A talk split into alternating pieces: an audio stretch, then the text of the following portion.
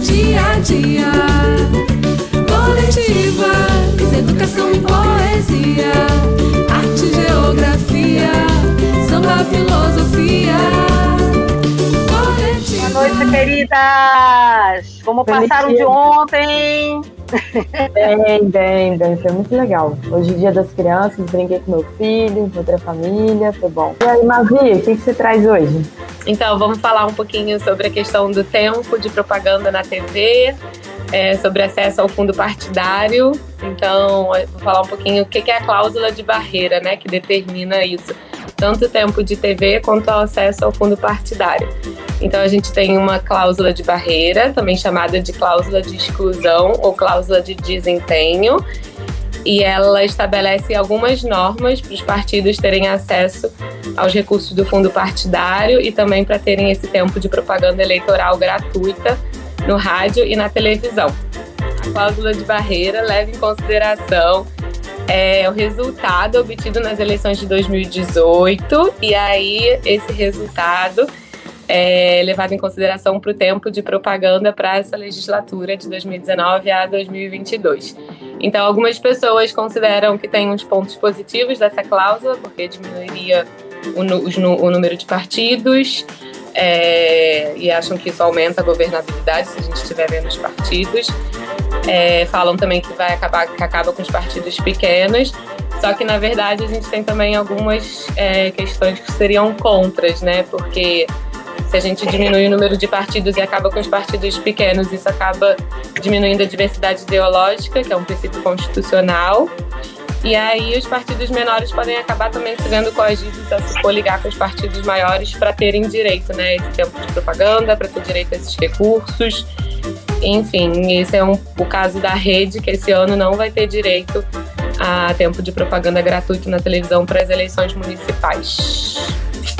É, isso impacta muito, né, a nossa a vida de quem é da rede e da gente que está em campanha, porque o fundo partidário acaba viabilizando uma série de ações bacanas, assim, acaba viabilizando a sobrevivência do partido, né? Exatamente. Na rede existem pessoas muito bacanas que trabalham assim de graça, né? É um é partido muito minimalista que trabalha com o mínimo do mínimo do mínimo, porque o orçamento é muito pequeno.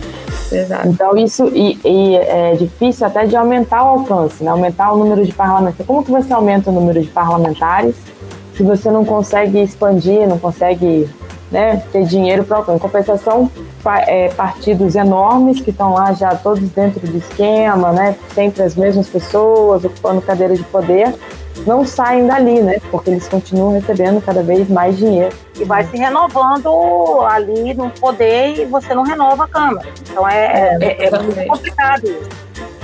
E pegando esse gancho, é, eu li uma matéria do é, saiu no Globo, uma entrevista no Carlos Pereira, que é um cientista político da FGV.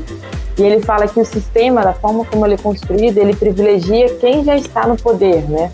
Sobre a uhum. distribuição de verbas. Porque além do, do fundo partidário, que a Mavita está falando, né? Que é determinado pelas eleições, né? Para deputados, para a Câmara dos, dos Deputados, né? É, na esfera federal, é, isso acaba de ter, existe também o fundo parte, o fundo eleitoral, né?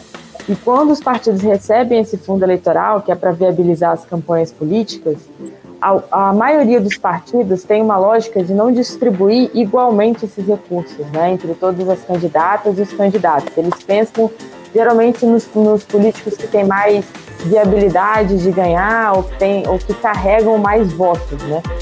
Isso tem uma lógica racional para o partido, que é você colocar o dinheiro numa pessoa que tem mais chance de ocupar uma cadeira, já que o sistema é todo desenhado para ver quem está no poder tem mais poder e tem mais dinheiro, né? Não dá uma chance, não é uma chance igual para todo mundo. E também, assim, pessoas que já estão no partido se reelegerem, porque elas conhecem os caminhos e funcionamento do partido, mas, por outro lado, inviabiliza muitas vezes a renovação política, né?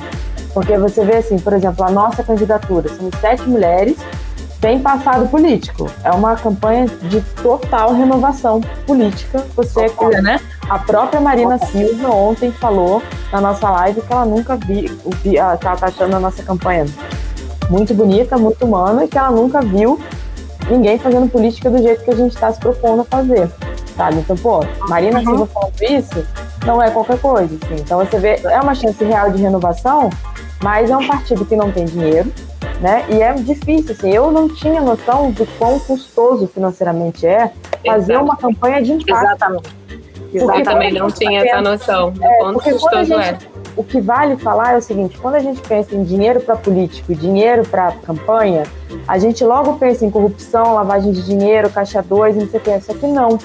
Assim, a, Gente, a gente não tem dinheiro para pagar bem as pessoas que estão com a gente trabalhando por amor e que estão deixando de ficar com os filhos para fazer reunião com a gente à noite para poder viabilizar a nossa campanha, porque vem na nossa campanha um sonho de renovação.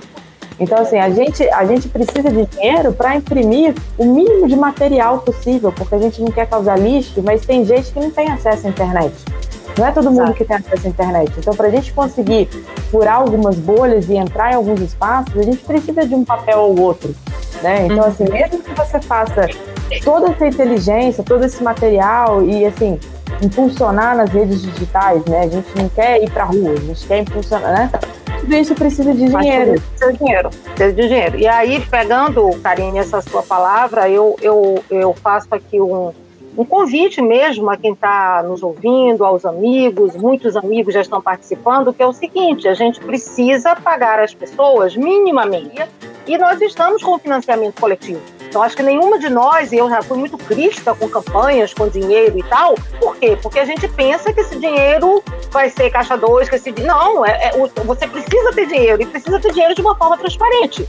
Então, assim, já que a gente não tem dinheiro do partido, não tem verba que está vindo em, apoio, a gente tem que fazer um financiamento coletivo. Então, nós estamos no voto legal, uma campanha que está aqui embaixo, aqui em algum lugar, ela está mostrando aqui para gente, onde nós precisamos bater a meta, que já foi uma meta baixa, a gente está uhum. precisando bater a meta e passar essa meta. A gente tem contado com pessoas assim muito bacanas, muito incríveis, que têm tem colaborado, você pode participar com mínimo de 20% e com máximo até de 10% do, dos seus rendimentos brutos do ano anterior do seu imposto de renda. Muito mais do que então, pelo assim, dinheiro, né? É um ato simbólico também, um ato exato, apoiando exato, Exatamente, exatamente, Mavi. Isso aí. É, eu tenho então, falado é... isso com os amigos sempre, assim, não se acanhe. Se você só pode dar 20 reais, é isso que você pode, tá lindo. Chama de dinheiro para pagar as contas. Então é isso. Como a gente falou no início, isso não é uma limitação da nossa candidatura, né? É uma limitação para o próprio Sim. partido. É um partido pequeno. E não é porque tem Exato. poucos votos que não tem ideias boas. É importante termos partidos pequenos, né? Exatamente. né? Para a gente ter uma pluralidade de ideias, enfim. Vamos e, além do mais, gente, a gente precisa colocar mulheres, entendeu? Mulheres. Vereadora do Rio de Janeiro. Nós temos sete mulheres lá, que a gente nem sabe se elas vão se reeleger, se vão abrir vagas para outras, entendeu? Então nós precisamos também, assim, as mulheres que estão nos ouvindo, por favor, votem mulheres, votem na coletiva. Se você vai votar nas coletivas, vote mulheres. E mulheres Sim. progressistas. E nós somos coletivas e feministas. E outra coisa, e outra coisa. que não sejam apoiados por políticos corruptos, né?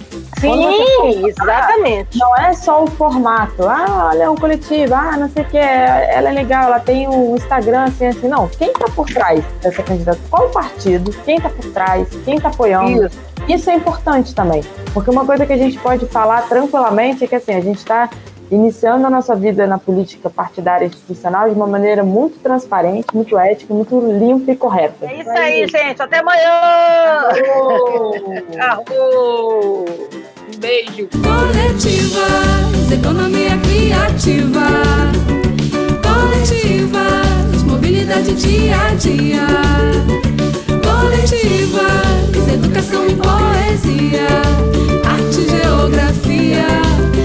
filosofia.